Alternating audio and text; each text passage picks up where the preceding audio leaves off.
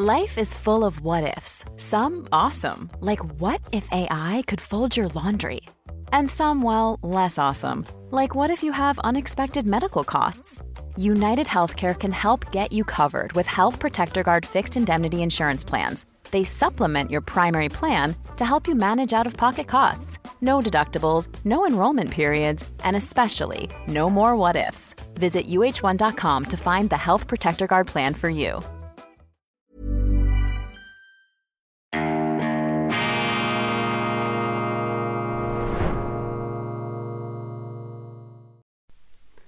Grüezi miteinander, ganz herzlich willkommen, meine sehr verehrten Damen und Herren, bei Weltwoche Daily. Die andere Sicht, unabhängig, kritisch, gut gelaunt und früh am Morgen bereits euphorisiert und elektrisiert. Dies ist die schweizerische Ausgabe. Ich begrüße Sie und wünsche Ihnen jetzt schon ein wunderschönes Wochenende am Freitag, dem 2. Dezember 2022. Das zweite Türchen unseres Adventskalenders darf jetzt geöffnet werden und wir werden das gemeinsam tun. Wo ist die Nummer 2? Sie ist hier oberhalb des Kiosks am linken Bildrand. So, lassen Sie mich das öffnen hier. Wunderbar. Oh, ein Kussmund mit herausgestreckter Zunge. Was ist hier die tiefere biblische Bedeutung? Gehen Sie auf die Weltwoche App, gehen Sie auf unsere Website oder zoomen Sie hier über den QR-Code direkt in die theologische Erleuchtungsstube von Gottfried Locher. 2.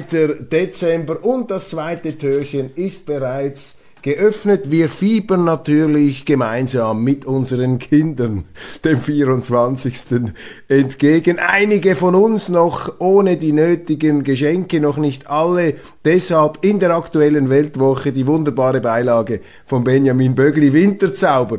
Dort hat's ungezählte Ideen für Sie, falls Sie noch nicht Ihre Arsenale der äh, Geschenkartikel gefüllt haben. Ich habe bereits ein Highlight meiner Adventszeit ein weiteres Highlight entdeckt. Man muss ja diese Highlights nur sehen wollen. Und das hier ist definitiv eines, das Buch von Robert Harris, Königsmörder, der historische Roman, angesiedelt 1660 18 Jahre nach der Great Rebellion von Oliver Cromwell, als Karl der Erste, Englands Stuart-König, der katholische König, der dem Katholizismus zuneigende König und damit natürlich in Widerspruch zu seinem Volk geratende, auch absolutistische König aufs Schafott gelegt wurde, dann die protestantische Herrschaft von Cromwell. Cromwell, das äh, haben wir, äh, werden wir bald erfahren, verewigt an der ähm,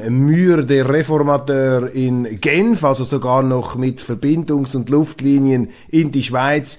Dieses Buch handelt nach der Rückkehr des Sohns von Karls äh, dem Ersten, nämlich jo äh, Jakob James II, der dann auf den äh, Thron kam in ähm, Großbritannien der letzte der Stuart-Könige, dann Bonnie Prince Charlie, noch einige Jahre später mit einem vergeblichen Versuch, hier äh, den Thron zurückzuerobern. Und da ähm, schreibt Robert Harris in unnachahmlich spannender Art und Weise von der Flucht zweier Verurteiler des Königs, also zwei, die mitgewirkt haben am Todesurteil gegen den König und die werden verfolgt von einem Kopfgeldjäger bis in die neue Welt nach Massachusetts, Cambridge, an die amerikanische Ostküste. Und ich bin erst ganz am Anfang dieses Buchs, aber ich konnte es nicht mehr weglegen, musste es allerdings weglegen, um früh genug ins Bett zu gehen, damit ich diese Sendung hier machen konnte, beziehungsweise machen kann. Robert Harris, Königsmörder, eine bis jetzt großartige Lektüre. Migration. Eine interessante Meldung ist mir da ins Auge gestochen. Migranten schicken viel Geld in die Heimat. Washington. Geldüberweisungen von Migranten an ihre Familien haben in diesem Jahr laut einer Studie der Weltbank erneut deutlich zugenommen. Demnach dürften Migranten bis Ende des Jahres 626 Milliarden US-Dollar an ihre Angehörigen in Ländern mit niedrigem und mittlerem Einkommen überweisen. Das sind knapp 5% mehr als im Vorjahr, wie aus einem veröffentlichten Bericht hervorgeht. 626 Milliarden US-Dollar von Migranten in ihre Heimatländer. Dreimal dürfen Sie raten, warum diese Herkunfts- und Heimatländer nicht bereit sind, diese meist illegalen Migranten wieder zurückzunehmen. Ja, es ist einfach ein zu lukratives Geschäft, diese Migration, diese illegale Migration. Und darum haben wir natürlich auch diese Schlepperindustrie und überall kapitulieren sie. Ich werde dann in der internationalen Ausgabe auf die äh, Kapitulationsmentalität des deutschen Rechtsstaats eingehen. Die äh, Behörden, auch die Medien haben da vollständig die Segel gestrichen. Man ist nicht bereit, das eigene Asylrecht noch durchzusetzen. Stellen Sie sich das einmal vor, stellen Sie sich das einmal im Straßenverkehr vor,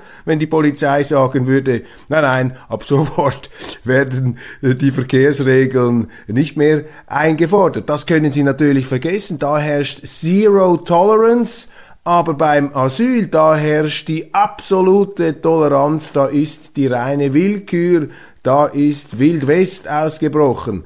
Da sorgen die Behörden nicht mehr dafür, dass die Gesetze wirklich eingehalten werden. Und ein entschuldigender Grund beziehungsweise eine Erklärung, warum natürlich diese Herkunftsländer nicht bereit sind mitzumachen, zum Beispiel bei Rückführungen, wenn man sagt, wir können doch nicht die Leute hier behalten, die gar keinen Aufenthaltstitel besitzen, die müssen wieder zurück in ihre Heimat, aber eben diese Heimatländer sind nicht bereit, die zurückzunehmen, ja, weil sie einfach zu viel Geld kassieren, weil wir nicht bereit sind, unsere Gesetze durchzusetzen. Wir sind selber schuld. Das ist nicht der Fehler dieser äh, Herkunfts- und Heimatsländer. Das ist unsere Schuld. In der Schweiz genau das Gleiche. Ist letztlich ein Wille der ähm, Behörden, der da fehl, fehlt. Wir haben es immer wieder gesehen, als damals Bundesrat Blocher Justizminister im Amt war, sind diese Rückführungen passiert.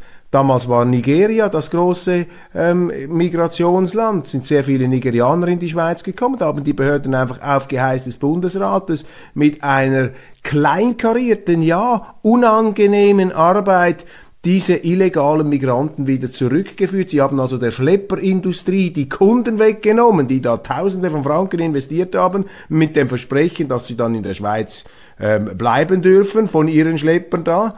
Und äh, dann, wenn das natürlich nicht funktioniert, wenn sie wieder zurückgebracht werden, ist ja logisch, dann sind die Kunden böse, dann äh, sind sie nicht mehr bereit, Geld auszugeben für vergebliche Migrationsbestrebungen nach Europa. Aber das ist eben die Verantwortung unserer Behörden. Und das wird hier ähm, sträflich vernachlässigt tolle Leserreaktionen auf die letzten Sendungen und auch generelle Anregungen. Markus schreibt mir aus Schwammendingen und das ist eine großartige Idee.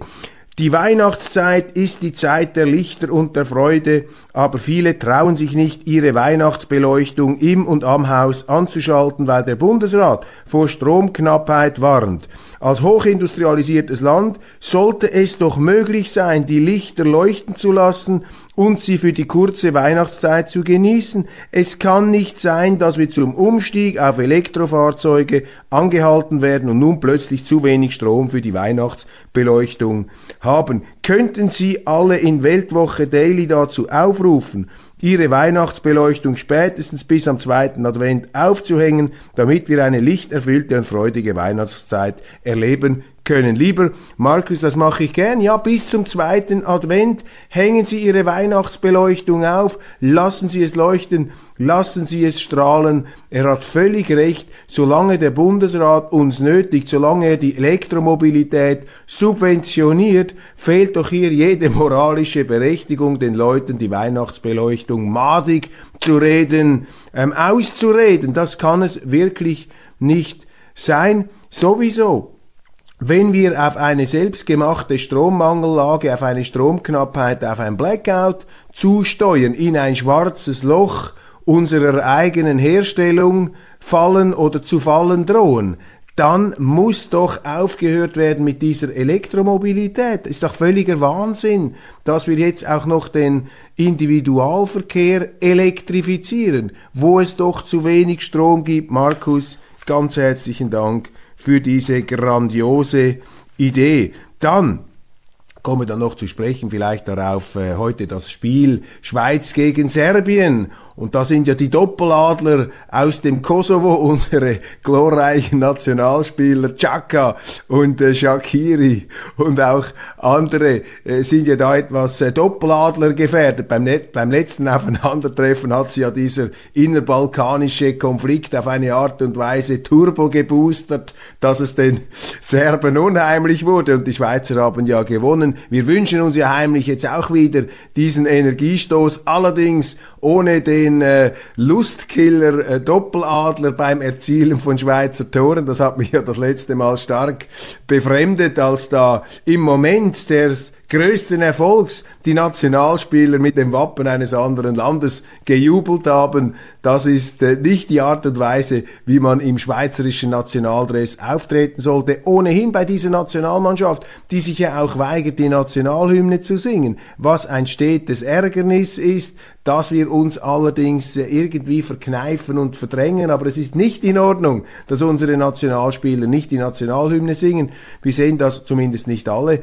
Wir sehen das zum Beispiel an England, an anderen Teams, wie die aus voller Brust hochmotiviert da mitmachen. Ungeachtet dessen jetzt ein Lob an unsere balkanstämmigen Spieler, allem voran Granit Xhaka, der Captain, der mit Extravaganzen schon auch negativ aufgefallen ist, eben mit diesem Doppellader, da mit seinen Frisur-Extravaganzen an einer der letzten Fußball-Großveranstaltungen. Jetzt hat er sich ganz vorbildlich geäußert, nämlich gesagt, wir werden nicht das Gleiche tun wie die deutsche Nationalmannschaft. Wir werden die Sitten und Gebräuche in Katar respektieren. Wir sind hier, um Ball zu spielen und niemandem Unterricht zu erteilen. Bravo, Granit Xhaka. Das finde ich eine ganz vorbildliche Captain-Einstellung. Und es ist meine These, dass die Deutschen auch deshalb ausgeschieden sind, weil sie diese WM missbraucht haben für politische Zwecke, weil sie sich da aufgespielt und aufgeplustert haben als moralische Supermacht und sie haben den Platz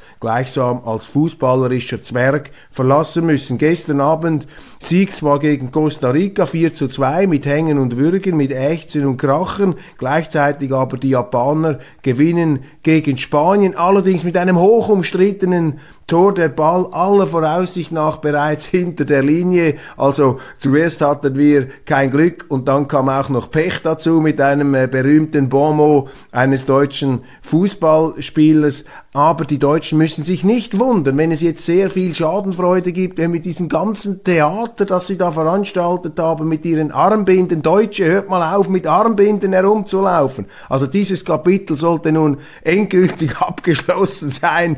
Äh, das funktioniert einfach nicht. Das ist ein Irrweg der Geschichte. Und wenn ihr Politiker habt, wie diese unmögliche Nancy Faeser, dann müsst ihr sie zurückpfeifen. Absoluter Affront, ist doch eine Frechheit, dass diese Nancy Faeser mit so einer Armbinde im Stadion ähm, in Katar aufkreuzt, während gleichzeitig der grüne Wirtschaftsminister Habeck sich mehr oder weniger bis an seine Fersen verbiegen und verbeugen muss vor einem katarischen äh, Prinzen, um da das Flüssiggas zu erbetteln. Das ist ja eine groteske. Die gute Nachricht allerdings, wobei jetzt bin ich schon tief im deutschen Kontext, die gute Nachricht allerdings ist, das ist die disziplinierende Kraft der Wirklichkeit, die eben auch die größten, die Ideologen wieder auf den Boden der Vernunft zurückholt. Dann habe ich mich gefreut über eine Zuschrift aus Japan zu einer Weltwoche Daily Sendung aus den letzten Tagen.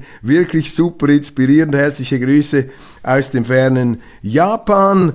Und eine Anna hat mir geschrieben, so stelle ich mir eine Nachrichtensendung vor, schlechte Nachrichten so rüberzubringen, dass die Menschen sie aufnehmen und verdauen können. Dazu gehören auch ihre Ausschweifungen teilweise ins Religiöse. Ja, vielen Dank. Und es sind ja auch tatsächlich Ausschweifungen, man muss es so sagen. Ich bin kein Theologe, aber ich bin eben theologisch-philosophisch interessiert und dies vor allem mit der praktischen Absicht, dass eben ein Blick aus unserem Schrebergarten, aus der Begrenztheit unseres eigenen Horizonts, ein Blick in den Weltraum hat eben etwas Befreiendes in dem Sinn, dass er auch etwas Bescheidenheit Förderndes an sich hat. Das ist ja das Wichtige hier, dass man in Demut und mit einer gewissen Zurückhaltung und auch Ehrfurcht vor der Unendlichkeit den Mensch nicht als Maß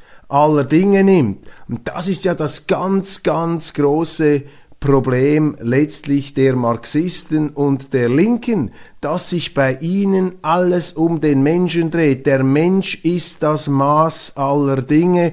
Die Kommunisten akzeptieren und die Sozialisten akzeptieren ja keine Autorität nicht materialistischer Art. Sie haben ein absolut materialistisches Universum. Das heißt auch, dass der Mensch der oberste Chef und der oberste Verantwortliche ist. Kein Wunder, dass im Namen dieser hypermaterialistischen Ideologie Millionen abgeschlachtet wurden. Und das Gegenstück zum Sozialismus, zum internationalen Sozialismus, der nationale Sozialismus, der war eben auch materialistisch und hat deshalb den Menschen zum Gott hochstilisiert, gleichsam mit ebenfalls grauenhaftesten Folgen, mit Völkermorden, mit einer Missachtung auch des menschlichen Lebens, die eben daher kommt, wenn man den Menschen zum Maß aller Dinge macht und deshalb die Gefahr, dass man sich verrennt, unendlich groß ist. Und deshalb ist eben auch das Religiöse, wobei ich äh, den klebrigen Aspekt dieses Begriffs nicht so gerne habe, nennen wir es eher das Theologische, das sich äh, bewusst machen, dass es hier eben noch größere Mächte gibt, die nicht von dieser Welt sind und dass sich der Mensch nicht einbilden sollte, dass er auf dem höchsten Thron sitzt. Das ist eine wichtige, eine ernüchternde und auch eine läuternde Betrachtungsweise, die ich als gesund empfinde. Zuschrift von Jacques, einem Juristen, einem Anwalt aus der Westschweiz, der ebenfalls äh, uns gratuliert hier bei Weltwoche Daily. Er fände es wichtig, dass es eine Sendung gibt, die sich gegen die Pensée unique, gegen die Einheitsdoktrin stelle und dies auch mit humorvollen Akzenten. Die disziplinierende Kraft der Wirklichkeit, meine Damen und Herren, die disziplinierende Kraft der Wirklichkeit, ich habe das vorhin kurz erwähnt im Zusammenhang mit den energiepolitischen Notwendigkeiten in Deutschland und der Entideologisierung gezwungenermaßen des äh, grünen Wirtschaftsministers Habeck, der da gezwungen ist, das zu machen, was er wohl nie hätte tun wollen, nämlich in Katar zu Kreuze kriechen, um dort äh, nach Gas zu betteln. Diese disziplinierende Kraft der Wirklichkeit ist die ganz große Stärke des schweizerischen politischen Systems. Das wird mir immer wieder bewusst, wenn ich äh, in Bern bin, wenn ich die äh, Abstimmungen, wenn ich die Vorgänge im Bundeshaus beobachte. Jede Politik, jedes Parlament, jede Regierung ist Raumschiff gefährdet, ist ähm, gefährdet abzuheben, sich abzukoppeln, völlig losgelöst, Major Tom von der Wirklichkeit, von der Lebenswirklichkeit der Bürger. Und das ist die Genialität des schweizerischen Staatsaufbaus auf den Säulen direkte Demokratie, Föderalismus, immerwährende, bewaffnete, umfassende Neutralität. Das sind nämlich Ankerseile, das sind ähm, Bremsen und auch Machtzerstückelungsinstitutionen, die den politischen Betrieb daran hindern bzw. es ihm schwerer machen, abzuheben. Mit unserem System und im Zentrum unseres Systems in der Schweiz steht eben der Bürger, steht die Bürgerin. Das ist der Souverän mit den Kantonen, die Gebietskörperschaft. Also die Macht liegt bei den Leuten, bei den Gemeinden, bei den Kantonen. Deshalb ist es eine Unart und im Grunde unschweizerisch, wenn die Zentrale in Bern immer mehr Geld an sich reißt, immer mehr Kompetenzen an sich reißt. Darum haben wir auch so vehement diese Corona-Politik kritisiert, die sich in einer Art Ausnahmezustandslogik unglaubliche Machtkompetenzen zuschanzte, die zuwiderlaufen den guten Traditionen der Schweiz. Und dieser Staatsaufbau von unten nach oben zwingt die Politiker oft gegen ihren Willen die Lebensinteressen und die Lebenswirklichkeit der Leute zum Referenzpunkt ihres Handelns zu machen, in den Mittelpunkt zu stellen, gezwungenermaßen, weil sie wissen, da gibt es ein Damoklesschwert. Sie müssen sich immer wieder fragen, komme ich mit diesem oder jenem Vorstoß durch oder könnte das auch ein Referendum auslösen, könnte das gar eine Volksinitiative auslösen beim Volk. Das hat eine enorm disziplinierende Wirkung, das ist die disziplinierende Kraft der Wirklichkeit, dass eben die Politiker gezwungen sind, ihr Handeln nach den Bedürfnissen und Wünschen der Leute auszurichten. Ähnlich wie in der Privatwirtschaft, wo ein Unternehmen sich immer wieder fragen muss, was wollen unsere Kunden? Nicht das machen, was das Management tun wollte. Das ist immer der größte ähm, anzunehmende ähm, Katastrophenfall in einer Firma, wenn Sie eine Firmenführung haben, die ihre Interessen in den Vordergrund stellt und nicht mehr die Kundeninteressen. Bei jeder Firma, die abstürzt, ist das der entscheidende Faktor, dass eben die Manager sich selber bedienen und für sich arbeiten, die Firma ausnehmen und eben nicht mehr sich idealistisch aufopfern für ihre Kunden. Also die Kundenorientierung, die Bürgerorientierung, das ist Geheimnis, das ist das Geheimnis einer erfolgreichen Firma und das ist das Geheimnis der erfolgreichen Schweiz. Und darum müssen wir das verteidigen, darum dürfen wir die Einschränkung der Volksrechte nicht hinnehmen, darum müssen wir uns auch wehren gegen den politischen Versuch, gegen den Versuch unserer Politiker, die Schweiz institutionell der Europäischen Union zu unterwerfen, denn das ist im Interesse der Politiker. Dann haben sie mehr Macht. Aber die Bürger haben eben weniger Macht und damit ist das Erfolgsmodell der Schweiz gefährdet. Dann ist eben die disziplinierende Kraft der Wirklichkeit geschwächt, nicht mehr in dem Ausmaß vorhanden, wie es in der klassischen, direkten, unabhängigen Demokratie der Fall ist. Mehr EU bedeutet mehr Ideologie, mehr Politik, mehr Politik von oben, mehr Irrtümer, mehr Missstände und weniger Kontrolle und weniger Macht fürs Volk. Das ist der ganz entscheidende Punkt und das ist auch der Vorteil, den die Schweiz hat gegenüber den repräsentativen Demokratien in Europa. Dort sehen Sie dieses Wirklichkeitsdefizit und es braucht viel größere Krisen, bis dann die Realität durchschlägt in die geschlossenen Abteilungen der Politik. Die disziplinierende Kraft der Wirklichkeit, meine Damen und Herren, das ist der entscheidende Wettbewerbsvorteil des schweizerischen Systems. Nicht, weil wir Schweizer die genialeren Menschen wären, äh, überhaupt nicht, aber wir haben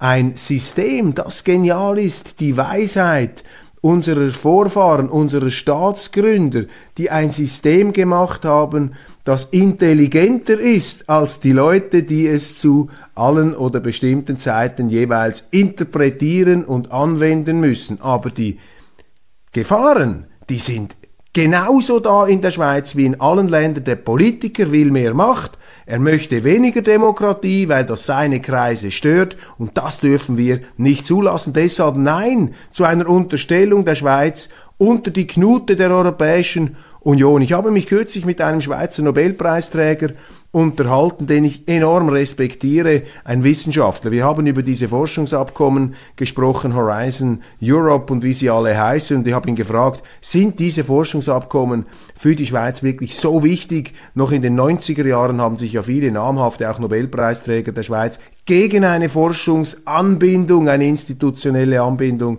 im Forschungsbereich an die EU gewährt. Der Nobelpreisträger hat mir gesagt, nein, heute sei das enorm wichtig, dass wir an diesen Programmen mitmachen können. Wir konnten das Argument dann leider nicht vertiefen, weil das Programm an jenem Abend dann weiterging, aber ich nehme diese Aussage ernst, dass äh, namhafteste Schweizer Forscher der Auffassung sind, dass wir aufgrund unserer Unabhängigkeitsbestrebungen trotz allem eine Einigung mit der EU finden müssen, damit unsere Forschung da nicht kaputt geht. Ich bin intuitiv weniger alarmistisch als dieser Forscher, gebe aber gerne zu, dass ich natürlich nicht so einen tiefen Einblick habe in diese Betriebe wie der Nobelpreisträger. Vielleicht ist diese Distanz aber auch ein Vorteil. Ich sage einfach, Wir dürfen. You should celebrate yourself every day, but some days you should celebrate with jewelry. Whether you want to commemorate an unforgettable moment or just bring some added sparkle to your collection, Blue Nile can offer you expert guidance and a wide assortment of jewelry of the highest quality at the best price. Go to BlueNile.com today and experience the ease and convenience of shopping Blue Nile, the original online jeweler since 1999. That's BlueNile.com. BlueNile.com. Hey, it's Ryan Reynolds, and I'm here with Keith, co star of my upcoming film, If, only in theaters, May 17th. Do you want to tell people the big news? All right, I'll do it. Sign up now and you'll get unlimited for $15 a month in six months of Paramount Plus Essential Plan on us. Mintmobile.com slash switch. Upfront payment of $45 equivalent to $15 per month. Unlimited over 40 gigabytes per month. Face lower speeds. Videos at 480p. Active Mint customers by 531.24 get six months of Paramount Plus Essential Plan. Auto renews after six months. Offer ends May 31st, 2024. Separate Paramount Plus registration required. Terms and conditions apply if rated PG. Die Perle der Schweiz die direkte Demokratie nicht opfern aufgrund von materiellen Vorteilen kurzfristiger Art. Und ich möchte daran erinnern, dass die Schweiz auch vor diesen Forschungsabkommen sehr viele Nobelpreise gewonnen hat, pro Kopf der Bevölkerung. Das heißt, wir haben nicht alles falsch gemacht. Und ich glaube, wenn wir glaubwürdig bekräftigen, auch gegenüber der Europäischen Union, dass wir unsere Staatsform, unser Erfolgsmodell nicht preisgeben können, dass es dem Bundesrat auch nicht zusteht, dies zu tun, dann werden wir auch ein Forschungsabkommen erzielen können. Und das ist eine Frage des Willens und des Wollens und nicht der Möglichkeit. Davon bin ich überzeugt und vom Gegenteil müsste man mir mit ganz stichhaltigen Argumenten den Beweis erbringen. Das heißt, man müsste zumindest diese Verhandlungen bis zu dem Schmerzpunkt vorantreiben, wo es wirklich versucht wird. Aber das Problem ist, dass unsere Behörden das gar nicht versuchen. Im Spiel gegen Serbien ist ein kühler Kopf gefragt. Ja, das äh, Kapitale, der kapitale Match von heute Abend natürlich auf den Titelseiten der Zeitungen. Alles fiebert mit der Schweiz, man möge Serbien schlagen.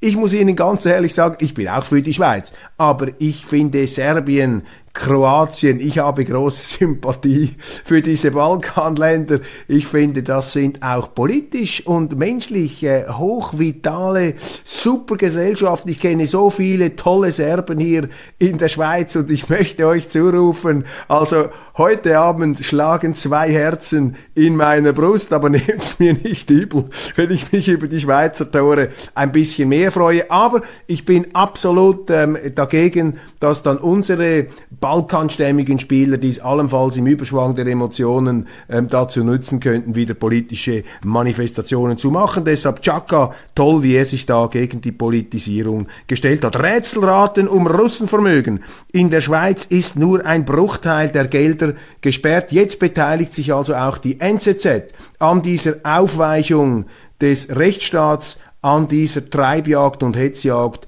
auf vermögende russische Unternehmer in der Schweiz. Lassen Sie es mich ganz deutlich sagen. Für mich ist das eine Schande, wie man mit diesen russischen Unternehmern umgeht, wie man hier die EU-Sanktionen ohne eigene Due Diligence, ohne eigene Abklärung eins zu eins übernommen hat, wie man ihnen wesentliche Rechte abgesprochen hat. Ein ganz absurder Fall ist jetzt der Fall von Andrei Melnitschenko und seiner Familie. Ich habe darüber bereits Interviews äh, gebracht in der Weltwoche. Jetzt müssen Sie sich mal diese Absurdität vorstellen. Aufgrund der EU-Sanktionen ist es der Familie Melnitschenko verboten, in die Schweiz einzureisen. Die haben ein Einreiseverbot. Die würden am liebsten in der Schweiz sein, haben ein Haus in St. Moritz. Sie sind aber gezwungen, im Ausland zu sein. Jetzt kommt das Bundesamt für Migration und sagt, ja, weil ihr nicht in der Schweiz seid, müssen wir euch die Aufenthaltsbewilligung entziehen. Mit allem, was dazugehört, mit den Steuerverträgen, mit dem Hausbesitz und all diesen Dingen. Das wird dann wertlos, kann auch nicht wieder erneuert werden. Also ein klassischer Catch-22, die Zwickmühle,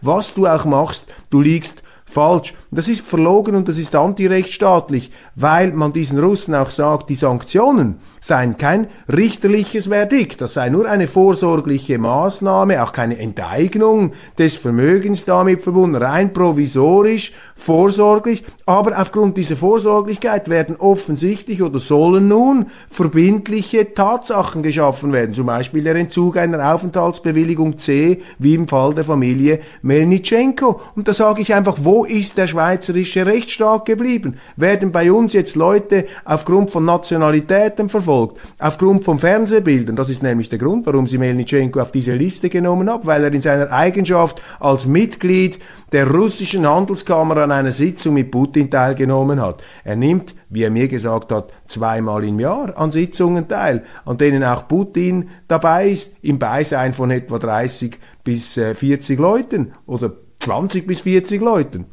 Also nicht ein intimer innerster Kreis. Das ist gar nie sorgfältig abgeklärt worden. Und äh, die Willkür wird auch dort offensichtlich, wo Sie sehen, dass eben Melnitschenko zum Beispiel in den USA gar nicht sanktioniert ist. Und jetzt mal abgesehen davon, äh, vom Schicksal dieser Einzelpersonen, in diesem Fall geht es äh, um Grundsätzliches. Es geht um den Schweizer Rechtsstaat, um die Gleichheit vor dem Recht, dass man also Menschen, die man hier eine Aufenthaltsbewilligung gegeben hat, eine Niederlassung C, die man also akzeptiert hat, die man von einem Tag auf den anderen rausschmeißt. Wo sind wir eigentlich? Zweitens, Melnitschenko hat eines der größten ähm, Düngerunternehmen der Welt gegründet. Er ist zwar nicht mehr beteiligt daran, er hat das in eine Stiftung eingebracht, er ist auch nicht mehr Teil der Stiftung, hat im Grunde gar nichts mehr zu tun mit dieser Firma, außer dass seine Familie finanziell zu den Begünstigten gehört, aber operativ spielt er keine Rolle mehr, auch als Aktionär nicht, schon lange nicht mehr übrigens.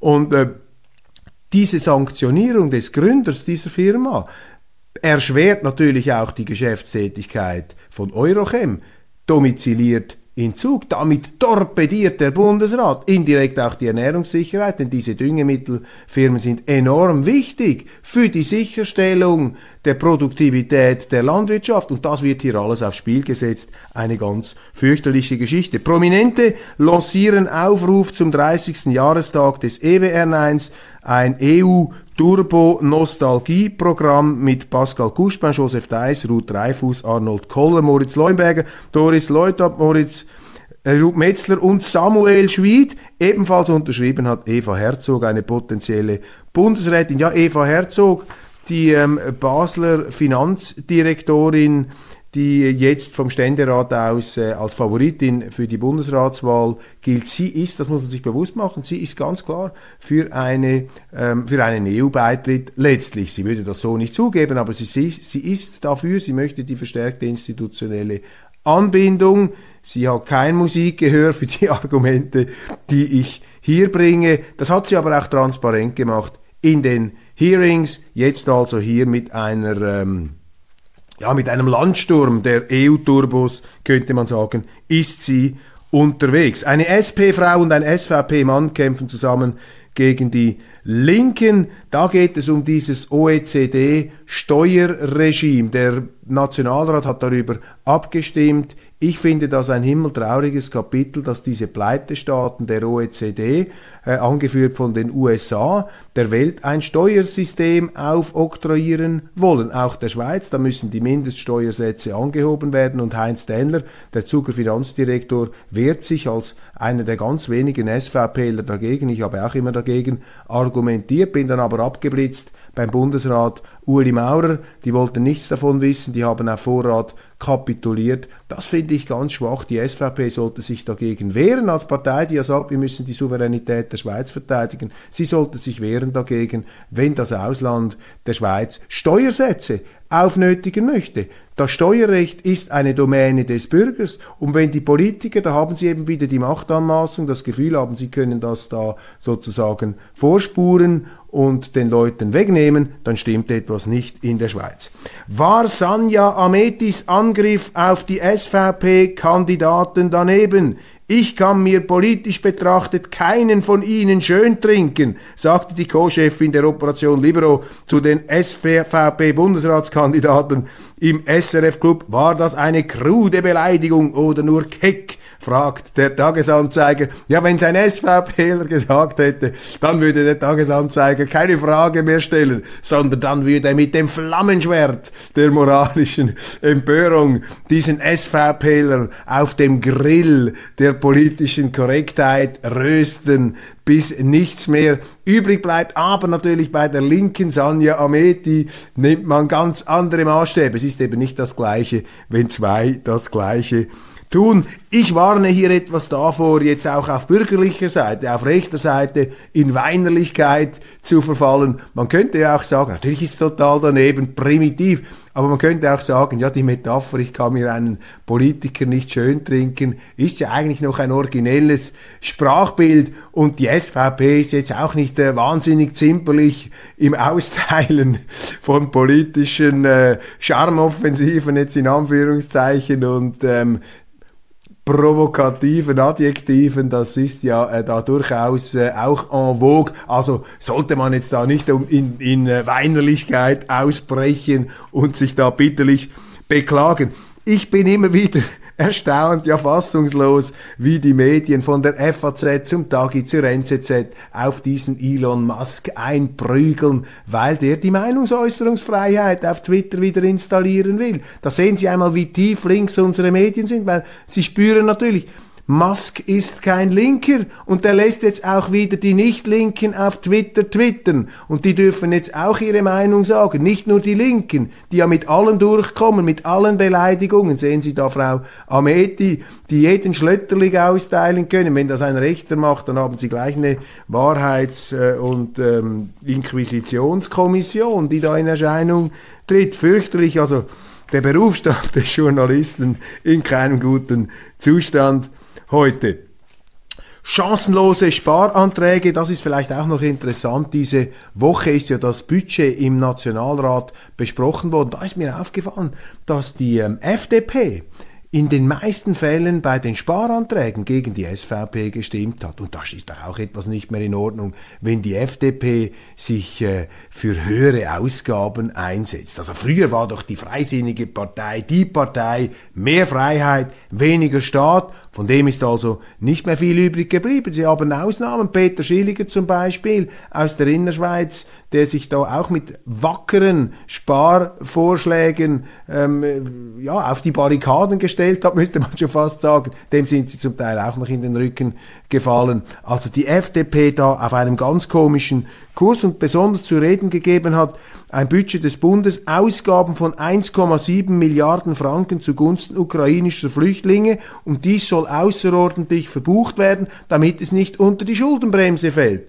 Und das ist doch auch so ein Geflunker wie in Deutschland, wo der Finanzminister Lindner immer sagt, ja, wir machen jetzt diese Sondervermögen und das wird dann jeweils so schönfärberisch eben umgetauft, umgetopft in solche Lügen und äh, Schummel und Schunkel und Flunkerbegriffe und jetzt machen sie das in der Schweiz auch. Und die SVP hat hier dagegen votiert, hat gesagt, das ist nicht gut, das muss, wir können nicht einfach mehr Ausgaben machen, Corona, das Geld zum Fenster rausschmeißen, hier Ukraine-Flüchtlinge, einfach das Füllhorn aufmachen außerhalb der Schuldenbremse, diese Schuldenbremse, die ja immer besungen und bejubelt wird, gerade in der NZZ kommt Altbundesrat Kaspar Villiger, einer der Mitbegründer der Schuldenbremse, der dann seine österlich-weihnachtlich äh, besinnlichen Artikel zur ähm, ja, bengalischen Beleuchtung der Schuldenbremse schreibt. Das finde ich ja toll. Aber wenn es dann konkret wird, ist die NZZ auch nicht mehr dabei. Sie schreibt zum Beispiel, dass dieses Konzept außerhalb der Volkspartei keinen Anklang fand, dürfte niemanden erstaunen. Doch, mich erstaunt das. Mich erstaunt das, dass selbst eine NZZ, selbst eine FDP da nicht mitmachen, dass man solche Ausgaben nicht heuchlerisch und ähm, flunkernd, also fast schon nach Lindnerschen, schummrigen deutschen Methoden, dass man das an der Schuldenbremse vorbei mogeln und vorbeischmuggeln will. Nein, mich erstaunt das, dass eine SVP und eine NZZ da mitmachen. Das ist weder liberal noch freisinnig noch sonst irgendetwas. Im Kanton Zürich haben Sie das mitbekommen? Sicherheitsdirektor Mario Fehr sagt, der Flüchtlingsansturm ist so groß, dass ein Armeeeinsatz für Hilfsdienste in Erwägung gezogen werden muss. Das ist doch ungeheuerlich. Und zwar nicht einfach nur wegen der Ukraine, sondern eben auch wegen äh, der regulären illegalen Migration über die Balkanroute, wo unsere Migrationsbehörden einfach schlicht kapituliert haben, das Handtuch geworfen haben. Frau Keller-Sutter macht nichts, lässt sich in Medien feiern, gibt salbungsvolle Interviews, hält Reden am Ostertag. Die sollte sich lieber einmal auf ihren Kernjob beschäftigen, um hier zu schauen, wer kommt hier eigentlich alles ins Land. Und es sind mittlerweile, wenn ich das richtig sehe, mehr Leute als 2015, die jetzt kommen. Das geht doch einfach nicht. Die Schweiz hat jetzt schon den höchsten Ausländeranteil, mit Ausnahme von Luxemburg, in ganz Europa. Wir haben eine höhere Pro-Kopf-Zuwanderung als die Vereinigten Staaten von Amerika und Australien.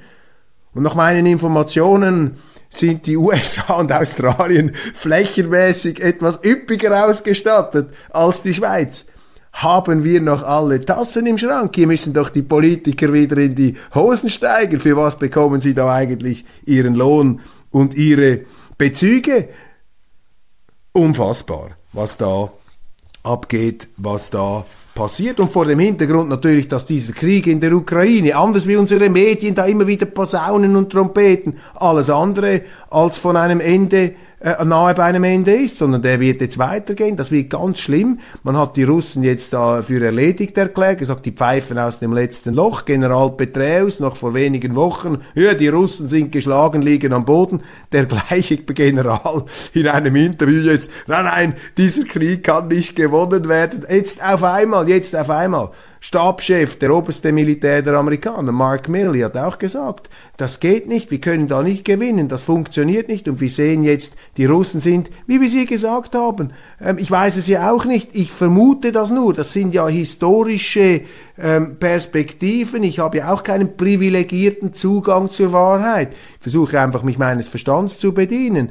Die Russen sind unterschätzt worden, sie haben viel größere Reserven, sie haben sich länger vorbereitet auf diesen Krieg die ähm, Materiallager, die Munitionslager im Westen gehen offenbar zu Neige. In, Amerika, in Amerika haben wir eine Diskussion äh, von Seiten der Republikaner, die sagen, wir können doch nicht alle Munition und alle Rüstungsgüter in die Ukraine pumpen. Was machen wir mit Taiwan? Was machen wir mit anderen Interessensphären der Schweiz? Und man sieht jetzt, wie Russland einfach mit äh, seinen Marschflugkörpern die ukrainische Infrastruktur zusammenschlägt und zusammenbombt. Überrascht das irgendjemanden? Ja, wenn der Westen diesen Krieg eskaliert, ja, dann müssen die anderen auch eskalieren. Das ist keine Wert, das ist kein Werturteil. Ich sage nicht, dass es so sein soll oder dass ich es gut finde, dass es so ist. Das ist das Gesetz des Krieges. Es war schon immer so, seit tausenden von Jahren. Da musst du nicht Militärwissenschaft studiert haben. Das ist offensichtlich. Und die Russen haben einfach mehr Reserven, haben den längeren Atem, haben auch mehr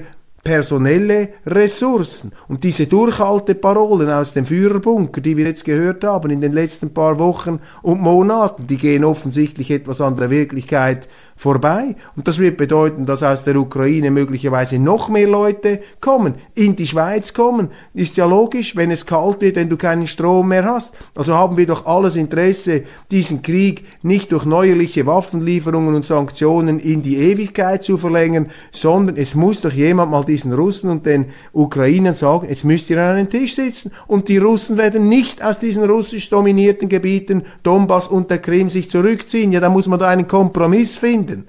Und man muss doch aufhören, sich da in diesen moralischen Feindbildern einzubunkern.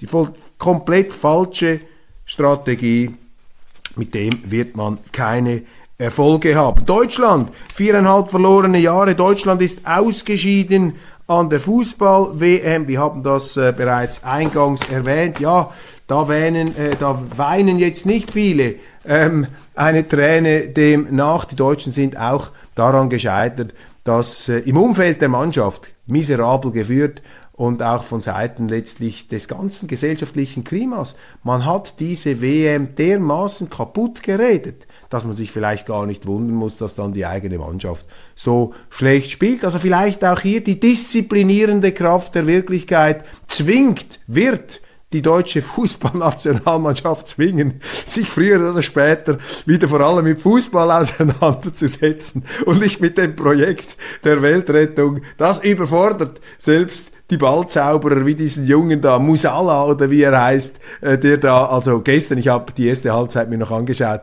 der da also wirklich mit unglaublichen Kabinettstückchen geglänzt hat. Also es gibt immer noch tolle Fußballer da im deutschen äh, Team und wir wünschen da der, aus der Schweiz alles Gute bei der Rekonvaleszenz und Fieber natürlich unserem Team heute entgegen am Abend. Machen Sie es gut. Ich werde den Tag in Wien verbringen. Nochmals eine Sendung von ähm, ähm, der Pragmatikus ähm, im, äh, im Servus TV, diesmal das Thema Cancel Culture. Um Himmels Willen, ähm, ich habe die Zeit völlig vergessen, ist davon gerannt. Ich äh, bitte um Verzeihung, aber äh, wir hatten so viele interessante Themen. Ich wünsche Ihnen ein wunderschönes Wochenende und äh, bleiben Sie dabei bei Weltwoche Daily.